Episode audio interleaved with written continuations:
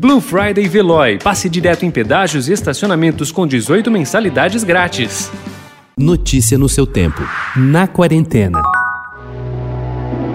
Meg, it's Orson Welles. Of course it is. I think it's time we talked. What is it the writer says? Tell the story you know.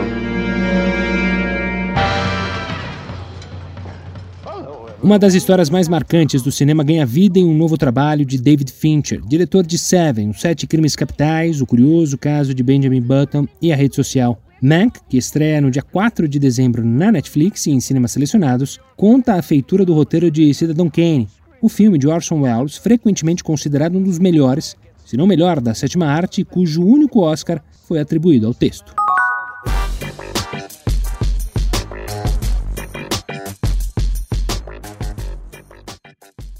Há 25 anos, no dia 4 de novembro de 1995, o primeiro-ministro israelense Yitzhak Rabin foi assassinado por um extremista judeu em Tel Aviv, depois de um discurso no qual defendia a importância da construção da paz com os palestinos. Sua figura, marcada pela coragem investida nos acordos de Oslo, é até hoje fruto de discussões entre políticos especialistas de relações internacionais, israelenses e palestinos. O legado de Rabin e sua história, um quarto de século após o seu assassinato estão no livro Itzhak Rabin, uma biografia, escrita por Itamar Rabinovich, cuja tradução será lançada pela Ailon Editora no próximo dia 30.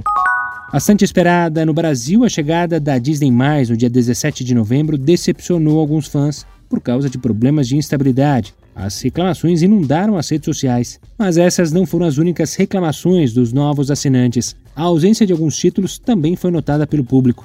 Entre as séries, As Visões da Raven e Liz Maguire ainda não estão disponíveis. Em outros casos, algumas produções não entraram no catálogo por conta dos direitos, como é o caso da animação X-Men Evolution, ligada aos estúdios da Warner Bros. Pictures.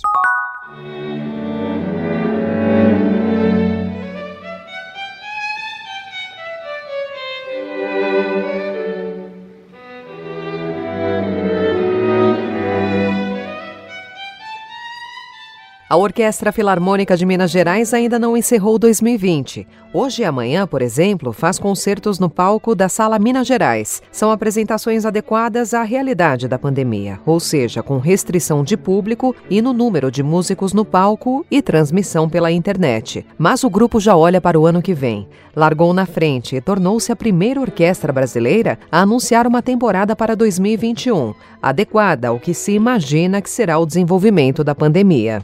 Notícia no seu tempo. Aproveite a Blue Friday Veloy e passe direto em pedágios e estacionamentos com 18 mensalidades grátis. Corre que é por tempo limitado. Garanta o seu adesivo em veloy.com.br barra Blue Friday. Veloy. Piscou, passou.